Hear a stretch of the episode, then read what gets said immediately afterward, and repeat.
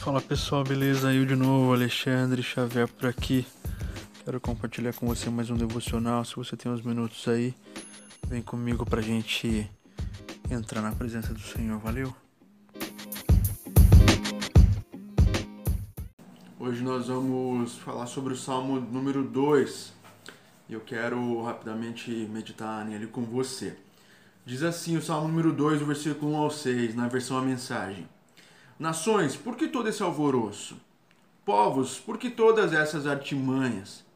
Líderes mundiais perseguem a supremacia política, demagogos e representantes se reúnem para discussões de cúpula. Os que negam o eterno se opõem ao Messias e dizem: Vamos nos libertar de Deus, vamos nos livrar do Messias. Sentado no seu trono nos céus, o eterno ri. Primeiro, ele se diverte com a presunção deles. Depois, se refaz e fica zangado, furioso.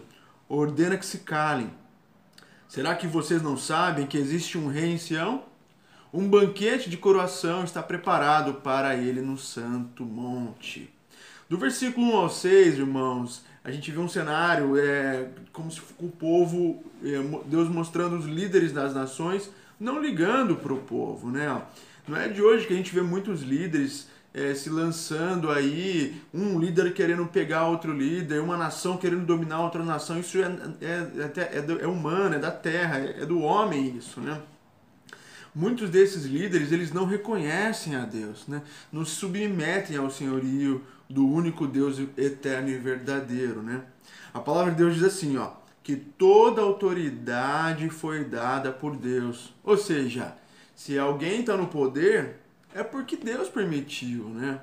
Então, o primeiro passo que eu vejo aqui nessa nesse como lição aqui, ó, o primeiro passo que todo líder deve dar é reconhecer que foi Deus que colocou ele naquele lugar. Primeira coisa, meu, eu estou aqui nesse lugar foi porque Deus permitiu. O segundo passo é submeter aos mandamentos de Deus e obedecer. O líder que não submete, o líder que não obedece a Deus, não adianta, uma hora ele vai ele vai errar, uma hora ele vai pecar, uma hora ele vai ir de mal a pior. O versículo 7 a 9 mostra Deus apresentando o verdadeiro rei, o Messias que é Jesus. Diz assim, ó: Contarei a vocês o que o Eterno disse a seguir. Ele disse: Você é meu filho, e hoje é o dia do seu nascimento. O que você quer de presente? É só pedir. Nações? Continentes? É só dizer e todos eles dançarão para você. Deus está apresentando a Jesus. Existe um rei e esse rei é Jesus. Né? Tem uma, um, um, colega nosso que ele tem uma frase que é bíblica, que eu gosto muito. Ele diz assim: ó, Meninos querem ser homens, homens querem ser reis, reis querem ser deuses mas somente um Deus que ser menino, e ele se fez servo de todos. A este que se humilhou a si mesmo, Deus o fez rei dos reis. Queridos, Deus, desde o, primeiro, o princípio de todas as coisas, já tinha planejado tudo, já tinha preparado um rei para reinar com justiça sobre todas as nações. Então, Deus preparou desde lá de trás a Jesus para reinar em nosso meio, reinar sobre nós e nós sermos os seus, os seus servos nesse reinado, né? No versículo 10 do Salmo 2 ao versículo 12 diz assim, ó: Portanto, reis amotinados, usem a cabeça, vocês líderes. Usem a cabeça, juízes arrogantes.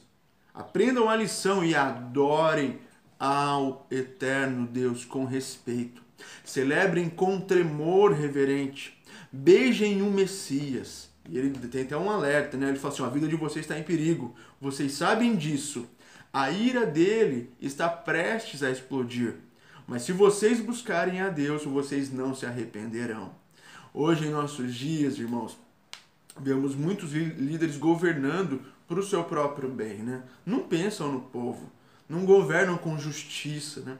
Às vezes até pensamos que esse mundo não tem mais jeito. Às vezes, ah, pô, não tem mais jeito.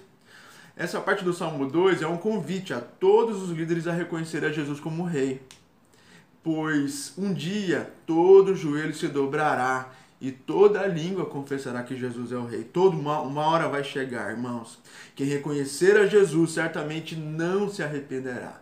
Está chegando o dia, queridos, em que o nosso Rei Jesus voltará para governar com justiça.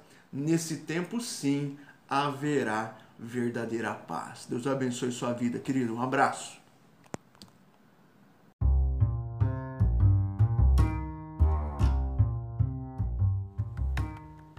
Beleza, pessoal? Guarde essa palavra no seu coração, medita nela aí. Salmo 2. Se você quiser compartilhar ela também com seus amigos, pelo WhatsApp, pelo Telegram ou na sua outra rede social que você quiser compartilhar. Tá bom? Fica com Deus, um abraço, até mais.